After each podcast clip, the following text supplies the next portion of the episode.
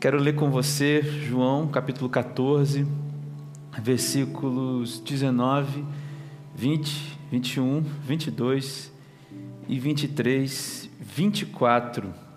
Diz assim a palavra: Dentro de pouco tempo o mundo não me verá mais. Vocês, vocês, porém, me verão, porque eu vivo, vocês também viverão. Naquele dia compreenderão que estou em meu Pai e vocês em mim, e eu em vocês.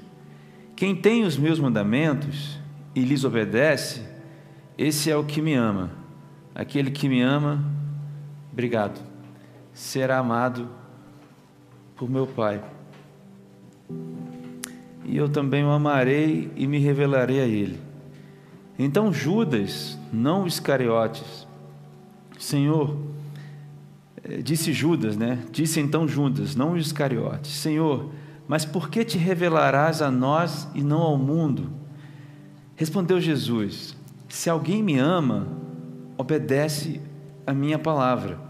Meu Pai o amará, nós viveremos, nós viremos a ele, perdão, e faremos morada nele. Aquele que não me ama não obedece às minhas palavras.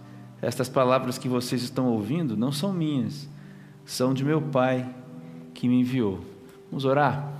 Senhor, muito obrigado mais uma vez, que a Sua palavra encontre corações. Peço, Senhor, que o Senhor tenha misericórdia nesse momento e use a minha vida para falar aqui com as pessoas que precisam ouvir, oh Deus, eu também preciso. Que o Senhor me dê forças aqui, Deus. É, é Peço que o Senhor me dê forças físicas mesmo, porque hoje não é um dia tão, tão bom, assim, mas que o Senhor me dê forças para chegar até o fim aqui, Deus, da, da palavra. Abençoa a vida dos meus irmãos agora, no nome de Jesus, amém. Pessoal, eu vou tomando uma aguinha aqui, mais ou menos. Nós vamos chegar até o final, sim. A gente está numa série de mensagens que se chama palavras de Jesus, não necessariamente parábolas, mas palavras que Jesus disse, algumas coisas que Jesus falou, palavras vindas diretamente da boca de Jesus, relatadas aqui nos Evangelhos. Esse mês a gente está falando sobre é, esse assunto, esse é o tema da nossa série de mensagens desse mês. E hoje eu quero falar com você sobre a casa de Deus tema desse pequeno, é, dessa pequena mensagem, reflexão, é a casa de Deus. E o ponto principal para mim do texto é o que o versículo 23, quando Jesus diz: Se alguém me ama, obedecerá a minha palavra, meu Pai o amará, nós viremos a ele e faremos morada nele. Vou tentar contextualizar para você o texto. Na primeira semana do, dessa série de mensagens, eu li com você o mesmo capítulo 14, você lembra?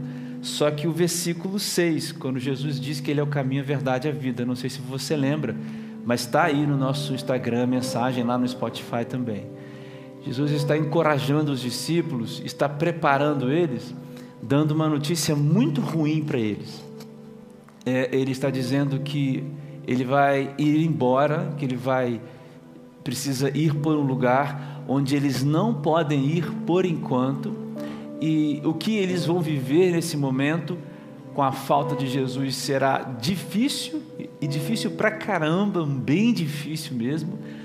E que mesmo que eles queiram que Jesus ficasse ou quisessem que Jesus ficasse, Jesus não poderia ficar muito mais do que isso, Jesus está aqui também quebrando alguns estereótipos que esses discípulos ou os apóstolos, aqui, aqui Jesus fala para os doze, não para todos os seus discípulos, mas para os doze.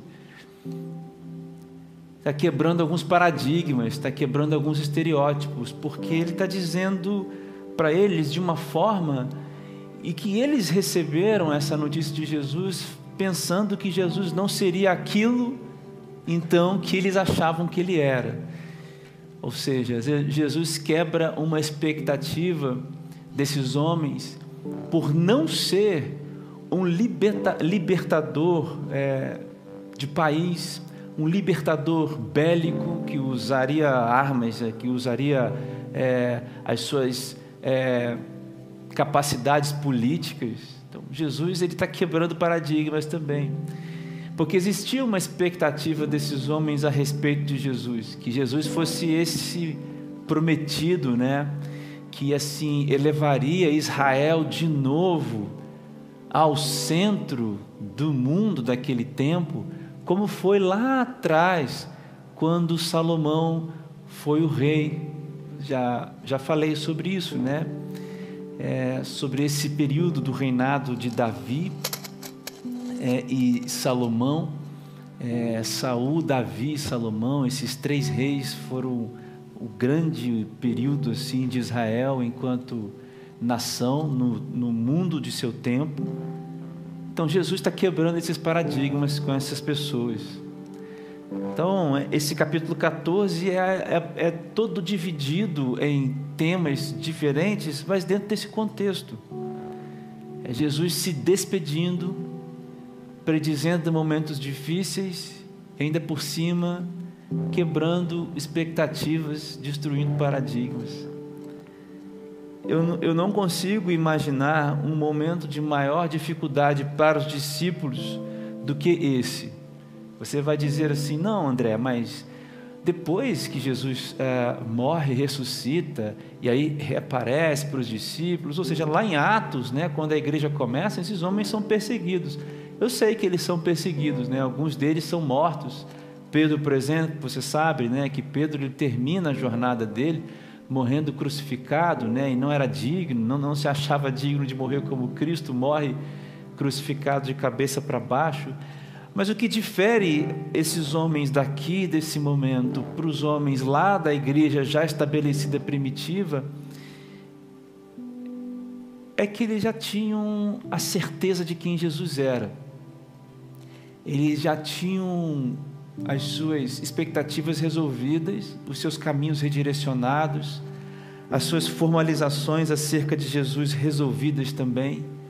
Esses homens lá da igreja primitiva, algum tempo depois desse momento aqui de João 14, eram homens firmes, dispostos a morrer pelo Evangelho, e de fato, alguns e muitos deles morreram, deram as suas vidas. Mas não é não são essas pessoas do capítulo 14 ainda. Elas não estavam prontas ainda aqui no, no, desculpa, no capítulo 14, não versículo. Então eu gosto muito desse capítulo 14 porque ele é ímpar aqui, sabe? E João relata isso. Jesus continua falando isso daqui no capítulo 15. Aí, você sabe como é que termina? Jesus começa uma oração. 16, 17 uma oração extensa por eles e despede deles nessa oração. Mas dentro desse contexto, então, existe esse versículo aqui, esses versículos, essa passagem do, do, do 19, e aí Jesus está falando então agora assim de novo sobre esse negócio de ir embora. Olha o que ele diz 19. Ele diz assim: Dentro de pouco tempo o mundo não me verá mais, mas vocês me verão. O mundo não me verá, mas vocês me verão. Naquele dia compreenderão que eu estou em meu Pai, vocês em mim e eu em vocês. Quem tem os meus mandamentos lhe obedece e, e lhe os obedece, esse é o que me ama. Aquele que me ama será amado por meu Pai, e eu também o amarei e revelarei a ele. Então aí Jesus vem no versículo 23 e diz: Se alguém me ama, obedecerá a minha palavra, meu Pai o amará nós viremos a Ele e faremos morada nele.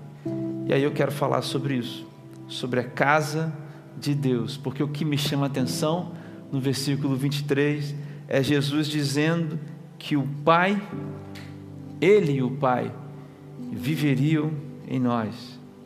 E a palavra para morada, eu, na verdade eu tenho pensado nesse texto já há alguns dias, não só essa semana, mas alguns dias. A palavra para morada é a palavra habitação. E aqui Jesus então está dizendo: olha, nós viremos, nos mostraremos a essa pessoa e nós habitaremos nele. Nós habitaremos nele. Qual é a casa de Deus? A casa de Deus somos eu, você, somos nós. Nós somos a casa de Deus. Agora, como que a gente pode entender essa essa casa de Deus? Eu tenho algumas características para falar para você sobre a casa de Deus.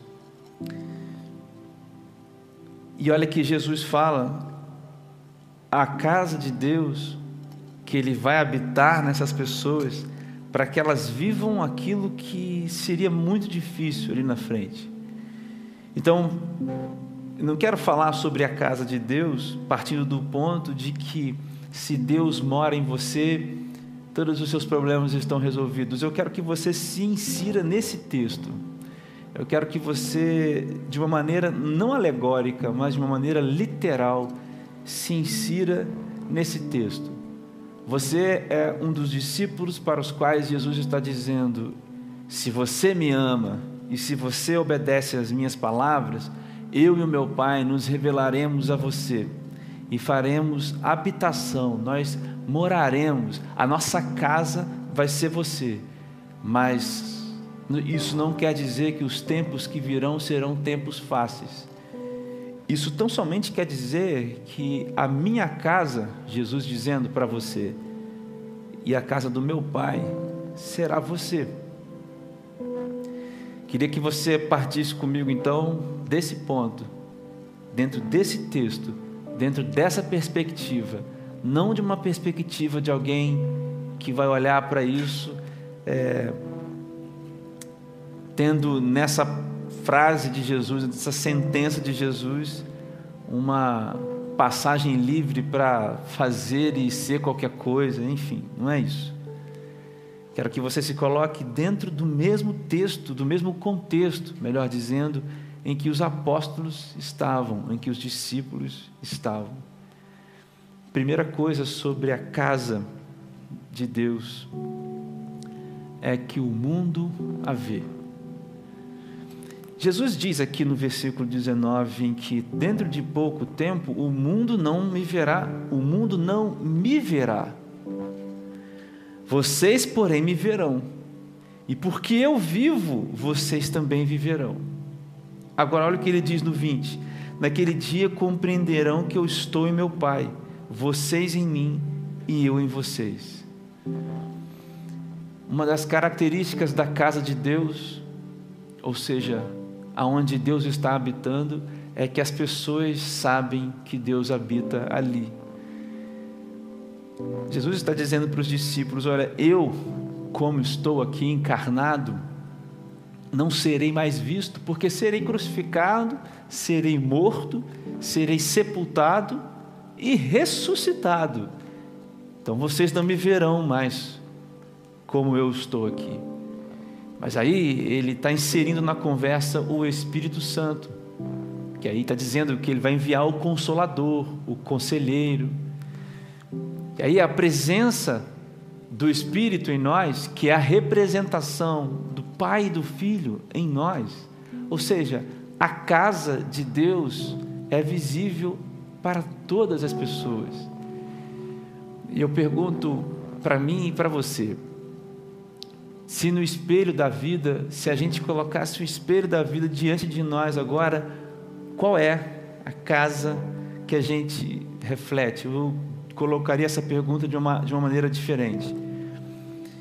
Se as janelas da casa e se as portas da casa pudessem ser abertas hoje, quem seriam os habitantes da casa? Talvez o que a gente encontre na nossa casa seja o pecado, a abundância do pecado. Talvez o que a gente encontre na nossa casa seja a abundância do medo, Talvez o que a gente encontre nessa, na nossa casa, ou nessa casa de janelas agora abertas e portas abertas, seja a prisão das rejeições, talvez seja simplesmente a, o ignorar da palavra de Deus. Não sei.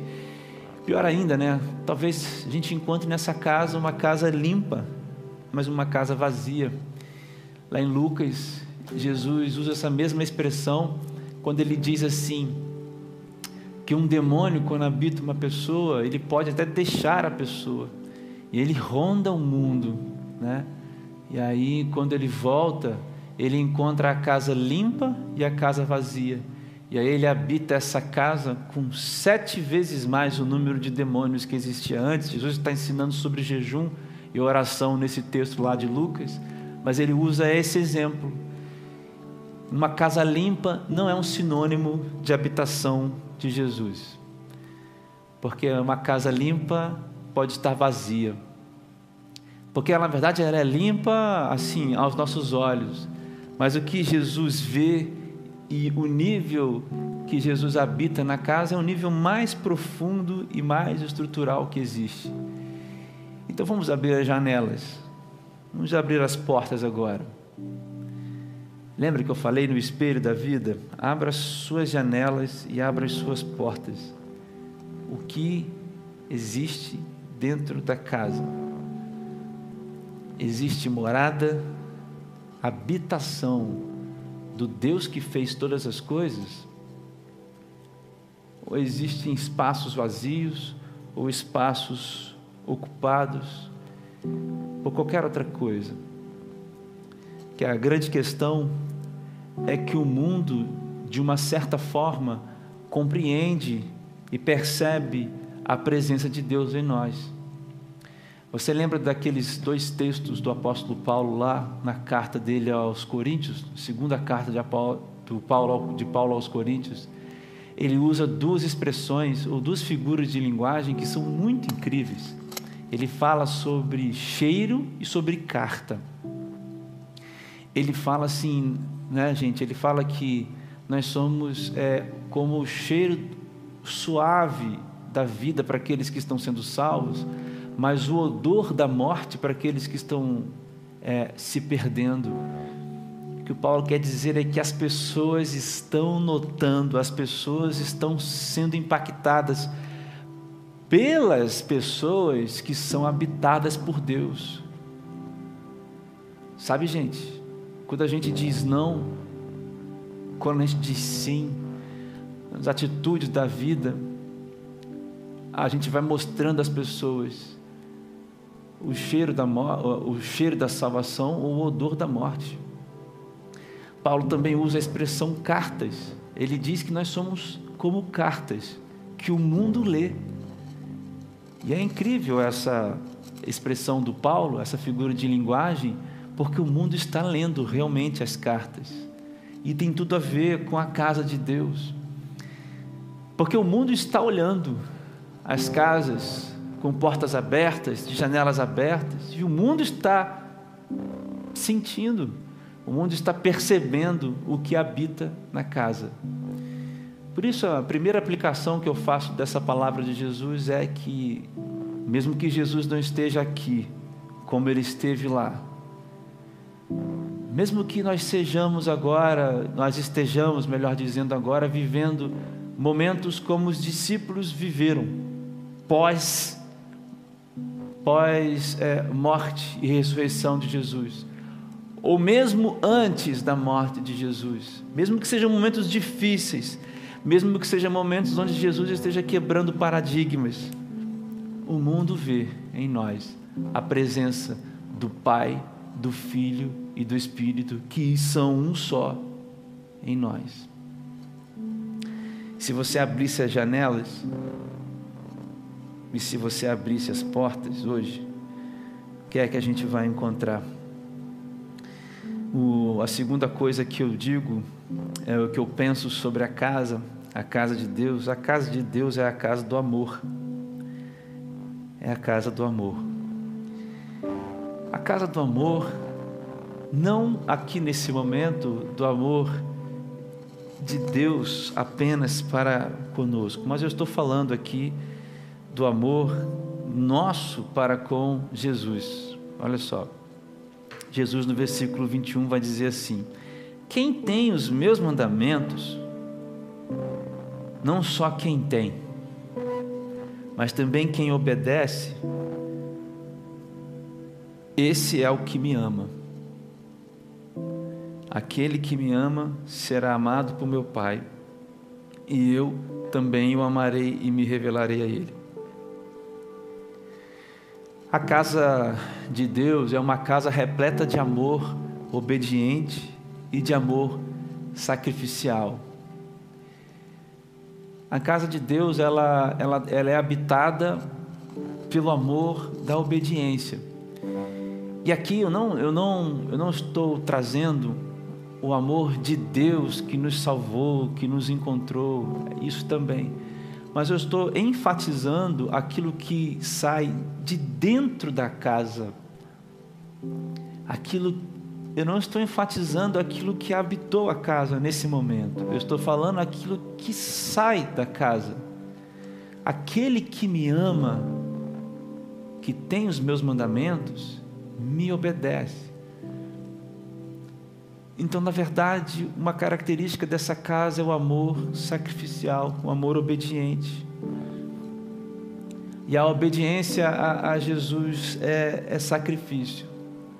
A obediência a Jesus, ela, ela é sacrificial, simplesmente porque nós somos feitos de carne, osso e pecado. Simplesmente porque não há um de nós sequer capaz de cumprir os mandamentos os mandamentos. E aí Jesus encontra um homem, como o pastor Renato pregou aqui na semana passada. E o homem cumpre todos os mandamentos da lei.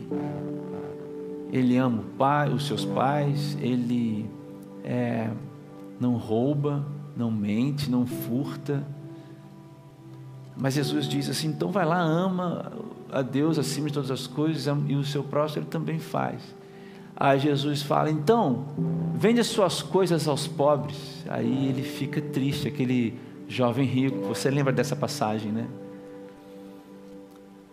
Porque a, a obediência não tem a ver com dar dinheiro para os pobres. A obediência tem a ver com abrir mão daquilo que é difícil abrir mão. E na casa de Deus, onde Deus habita, existe sacrifício por Jesus. O Evangelho nunca será, nunca será uma mensagem de paz e amor e está tudo bem, e venho como estou e fico como estou. Quero que você pense no exemplo dos missionários. Vamos trazer alguma coisa mais para nosso tempo.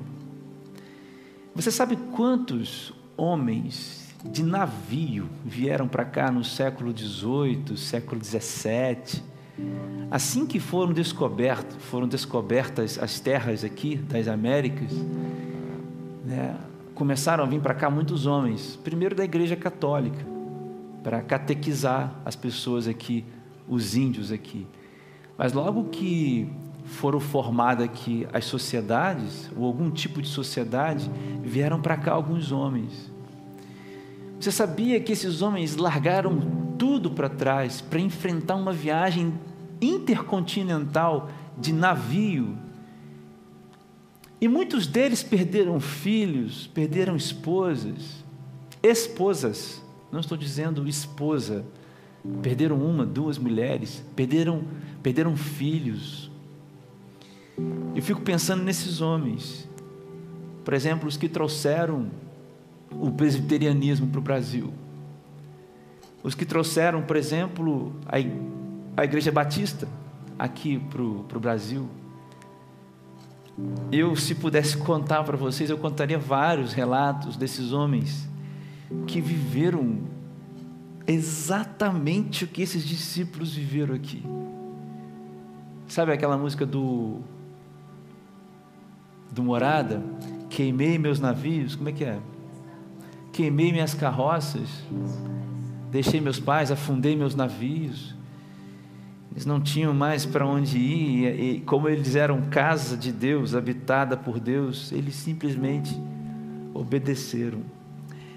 Hoje nós não temos um território novo sendo descoberto, não há Américas sendo descobertas.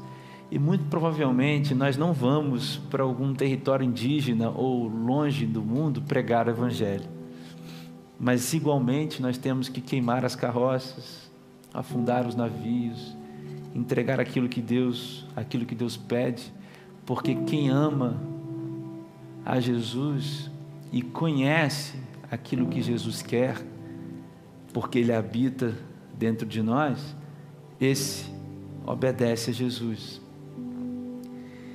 E é difícil obedecer Jesus, porque não tem como você amar a Jesus sem você colocar o amor ágape nesse, nesse processo.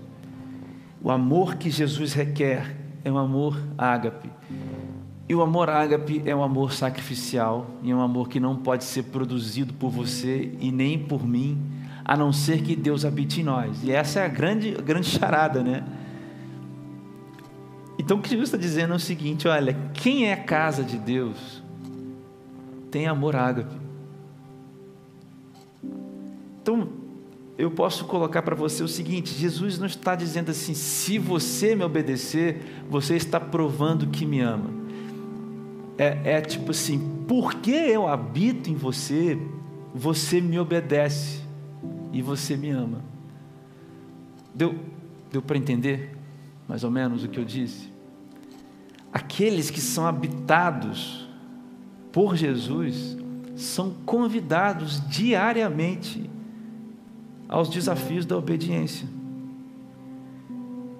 Eu não sei o que a gente vai ver quando a gente abrir as portas da casa. Se a gente vir, se nós virmos a habitação de Deus, será que nós vamos ver então obediência? Será que a gente pode olhar aí obediência também? Em quantos quartos dessa casa Jesus realmente reina e realmente existe obediência? Aí vem uma parte aqui muito incrível, que assim o Judas, não o Iscariotes, o Judas, o outro Judas, né? Ele pergunta assim: Senhor, mas por que que você vai se revelar a nós e não ao mundo? Quer dizer, Jesus está perguntando assim, mas por que, Jesus, que só alguns serão habitados por, por você e o Pai? Por que, que você vai se revelar a alguns e não ao mundo? Jesus não responde essa pergunta. Ou ele responde essa pergunta de maneira muito mais incrível e muito mais alta, muito mais elevada. Ele diz assim no versículo 23: Se alguém me ama, obedecerá a minha palavra, meu Pai o amará, nós viremos a ele e faremos morada nele. Sabe o que Jesus está dizendo? Está dizendo assim, Judas, não é importante você saber isso. O importante é que aqueles a quem eu me revelar, esses me amarão. Jesus não está dizendo para você o seguinte: ou você me ama ou eu não habito em você. O que não deixa de ser verdade também, mas a ênfase de Jesus é o seguinte: na resposta para Judas. Ao invés de Judas de você ficar perguntando por que, que uns são e outros não são, foque no, re, no resultado ou na marca, na característica que tem aqueles que são habitados por Jesus. Se alguém é habitação minha, Judas, ele me ama, ele me obedece, obedece ao que eu falo. E aí, Judas, meu pai o amará também, e nós viremos a ele e faremos morada nele.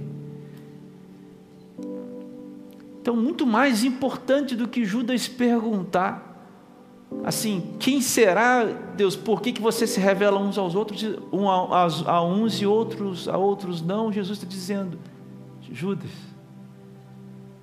as moradas, as minhas moradas, as minhas casas que eu terei aí, aí quando eu, me, quando eu for enviar o Espírito, haverá amor sacrificial,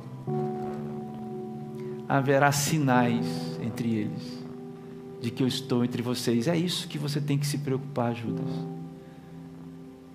E por fim, eu quero Na verdade, eu quero, antes do fim, eu quero voltar um pouco lá no, no 19, quando Jesus diz: Dentro de pouco tempo o mundo não me verá mais, mas vocês, porém, me verão, porque eu vivo, vocês também viverão. Aí o 20 ele diz: Naquele dia compreenderão. Existe uma, uma dimensão que não, tá, não está tão clara aqui no texto, mas eu acredito que toca também o texto que Jesus ele, ele sempre fala no plural. Ele sempre está dizendo para eles. Jesus sempre diz aos discípulos. E quando ele responde para Judas, ele fala para os. E quando ele responde para um, ele está dizendo para pessoas.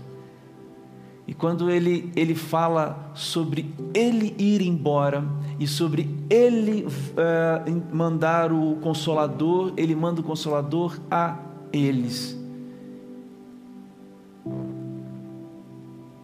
O que eu penso é que as casas de Deus não foram feitas para andarem sozinhas. Nenhuma casa habita uma ilha Nenhuma casa de Deus está por aí sozinha, sabe, no meio do mato. E isso é tão sério, isso é tão profundo. Essa semana, alguém compartilhou comigo um texto, alguns textos bíblicos tão fortes. Essa semana, uma pessoa me mandou um texto bíblico toda semana, todos os dias. Uma pessoa mandou para mim todo dia de manhã alguns versículos. E todo dia de manhã essa pessoa falava: Olha, isso aqui quer dizer isso.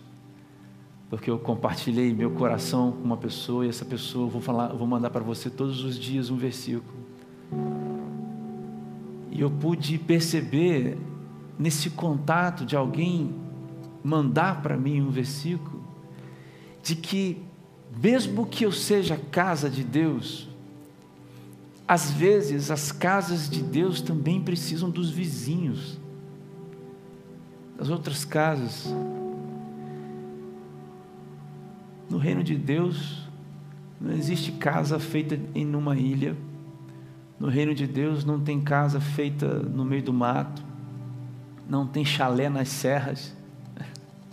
É muito bom a gente ir para um chalé na serra de vez em quando, né? Ficar lá. Mas no reino de Deus não tem isso.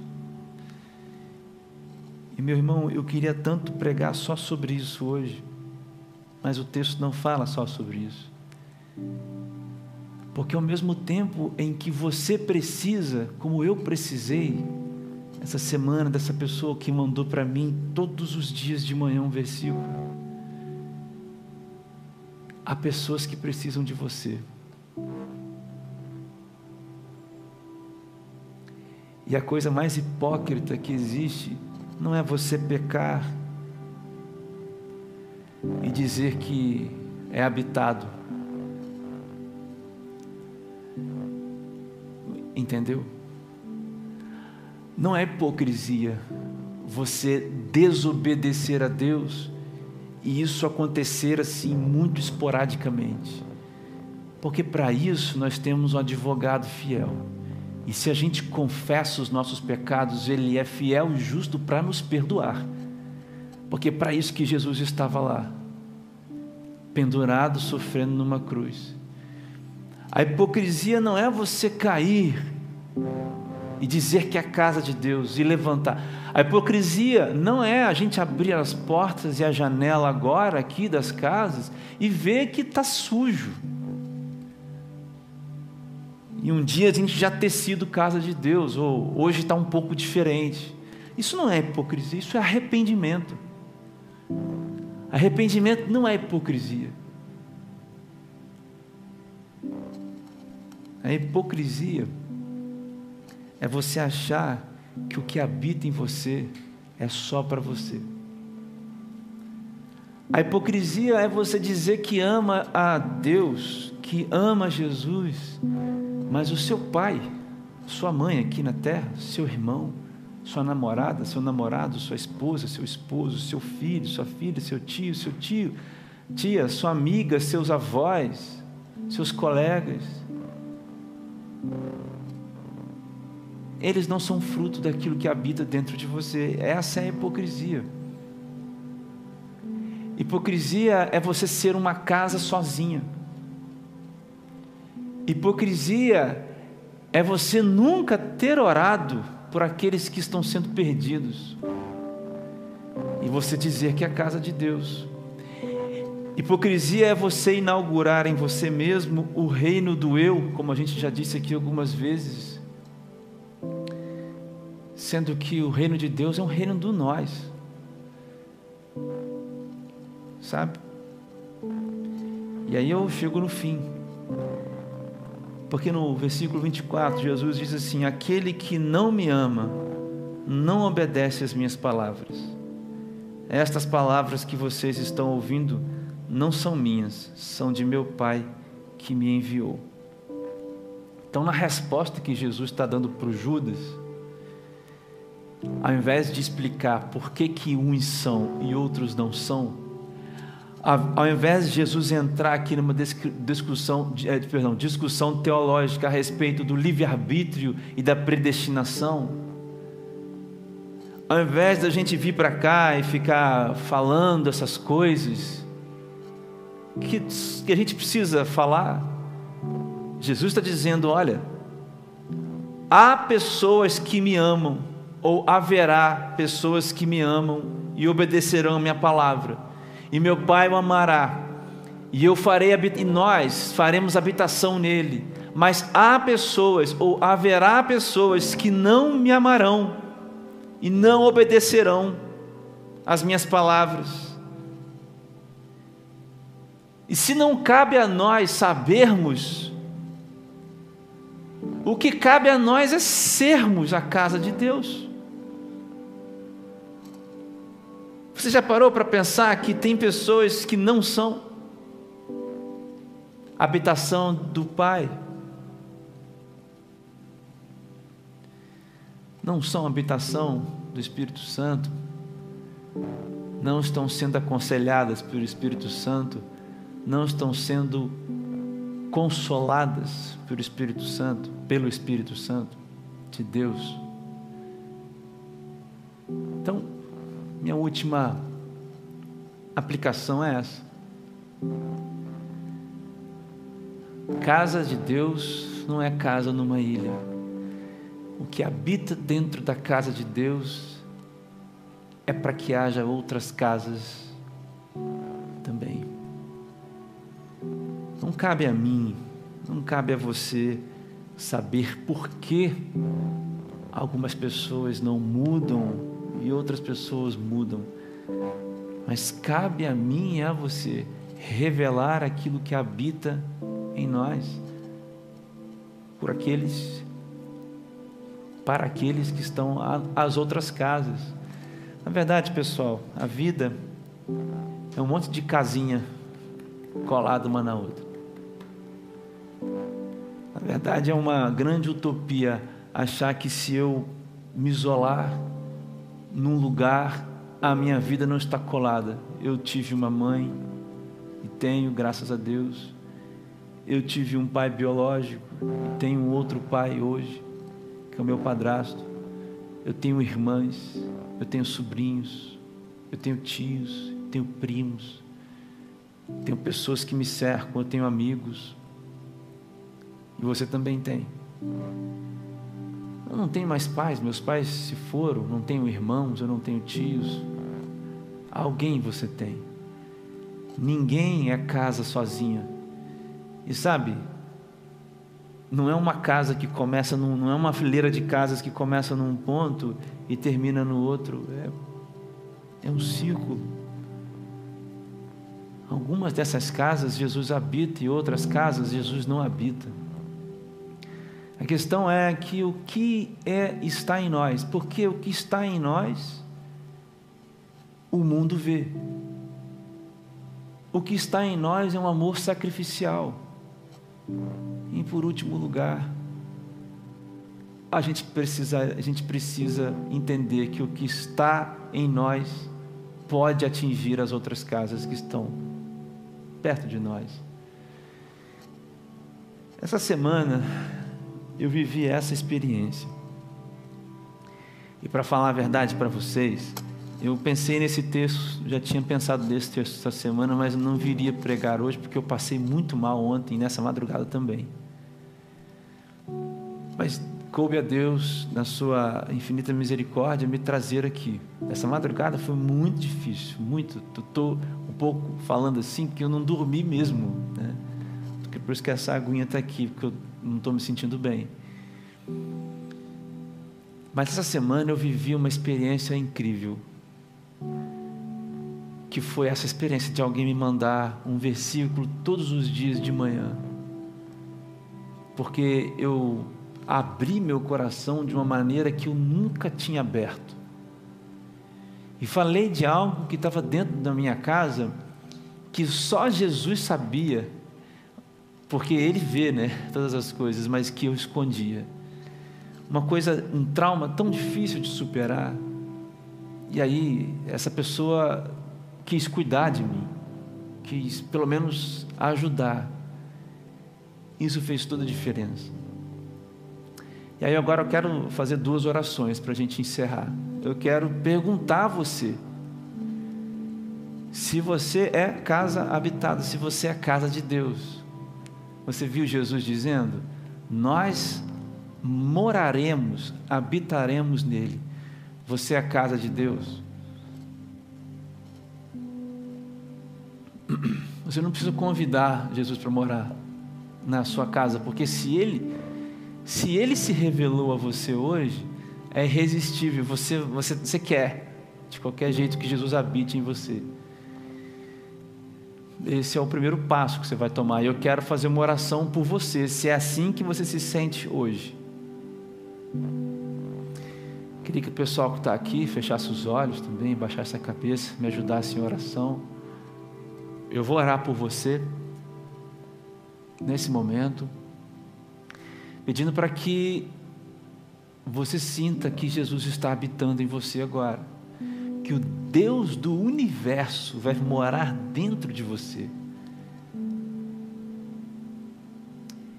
Mas não se esqueça que precisa precisa haver arrependimento e que precisa haver renúncia e amor sacrificial, obediência. Algumas coisas serão mexidas, algumas coisas serão transformadas na sua vida. Algumas coisas Jesus vai tirar, porque aí ele vai entrar para ser o dono da casa. Senhor, eu entrego nas tuas mãos todos esses que nesse momento faz, fazem esta oração. Pai, que eles sejam encontrados pelo Senhor nessa manhã. mexe as coisas, troca as coisas de lugar, entra nas salas, nos porões, nos sótãos, Deus, que existem dentro dessas casas, nos baús empoeirados, nos cantos escondidos, nas sujeiras debaixo dos tapetes. Destrói a, a, a hipocrisia, Senhor Deus, os problemas internos. E que nesse momento, Deus, o Senhor seja o rei destas casas. Por isso, Senhor Deus, caminha com essas pessoas, mediante o arrependimento de cada uma delas e o reconhecimento de Jesus como Senhor. Escreve o nome delas no livro da vida nessa, nessa manhã, Pai. No nome de Jesus. Amém. Se você fez essa oração comigo, você precisa de ajuda para caminhar. Você precisa entrar em contato com a gente. Você precisa falar com alguém. Porque agora você não é mais casa sozinha, tem uma casa colada em você, prontinha para te ajudar. Não caminhe sozinho, eu não consigo abraçar você hoje, porque a gente está aqui na internet, mas não caminhe sozinho. Eu quero fazer uma segunda oração. Para você que é casa de Deus, mas que precisa confessar os pecados, que precisa se arrepender de algumas coisas, que precisa de forças, que precisa de, de força para viver a obediência, que precisa de clareza e assim, na verdade, precisa dar as chaves de algumas portas dessa casa para Deus. Eu quero convidar você a orar comigo se você vive essa hipocrisia. Porque se você, olha só, se você tem alguma coisa para se arrepender, isso não é hipocrisia, isso é, isso é maravilhoso. Nós vamos nos arrependendo todos os dias, não tem problema.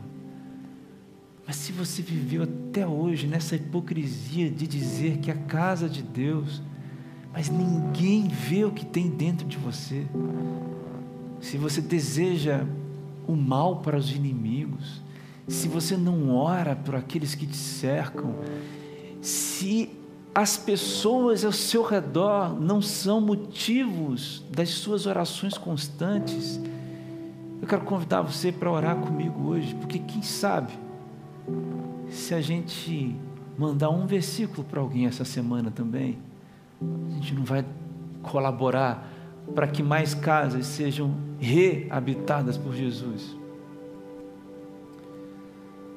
Esse é um convite muito sério.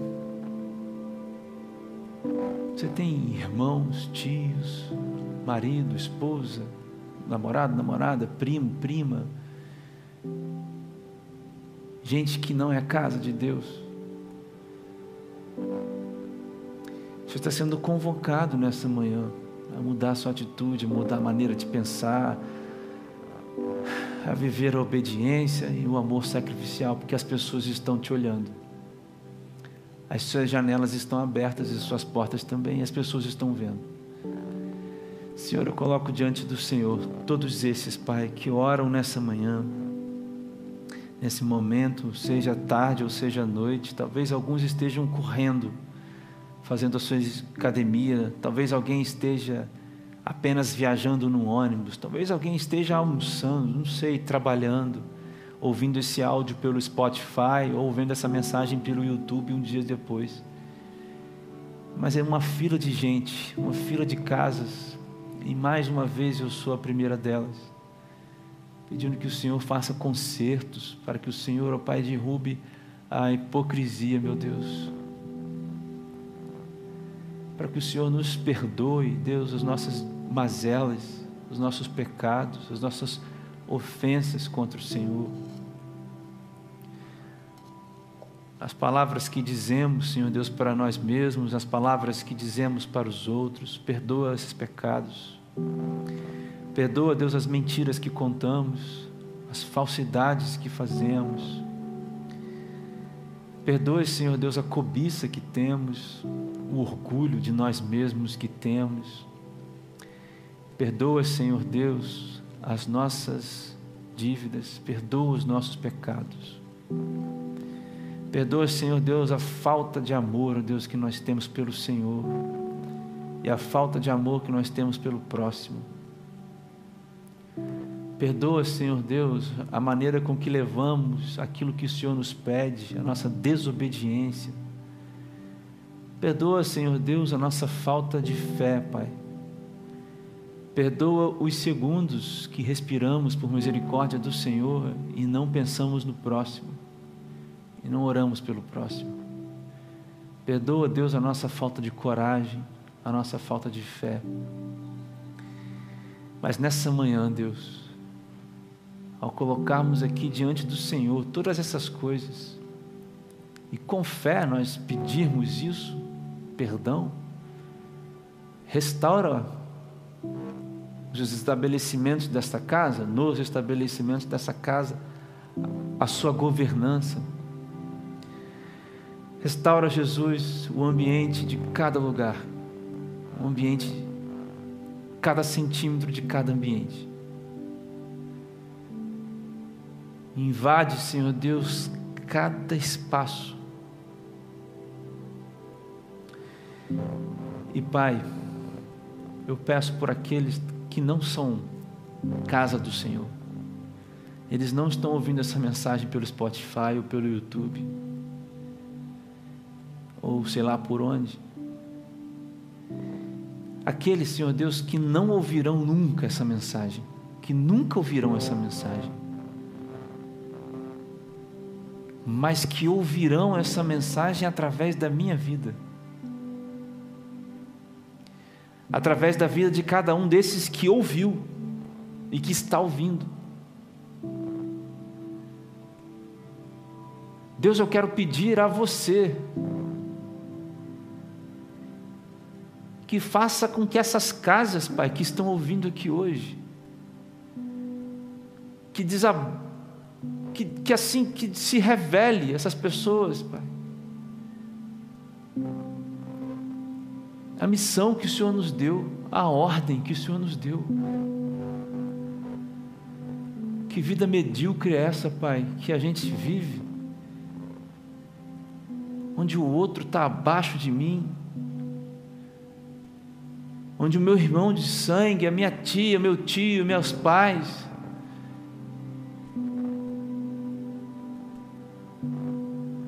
eu digo que, que os amo,